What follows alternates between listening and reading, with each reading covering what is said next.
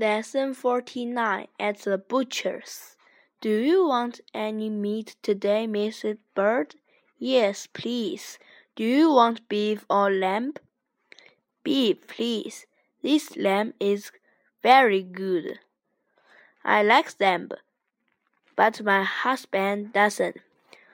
What about some steak? This is a nice piece. Piece. Give me that piece, please and pound of mince, too.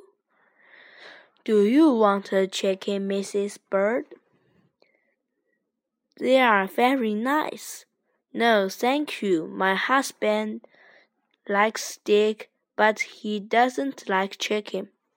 To tell you the truth, Mrs. Bird, I don't like chicken either.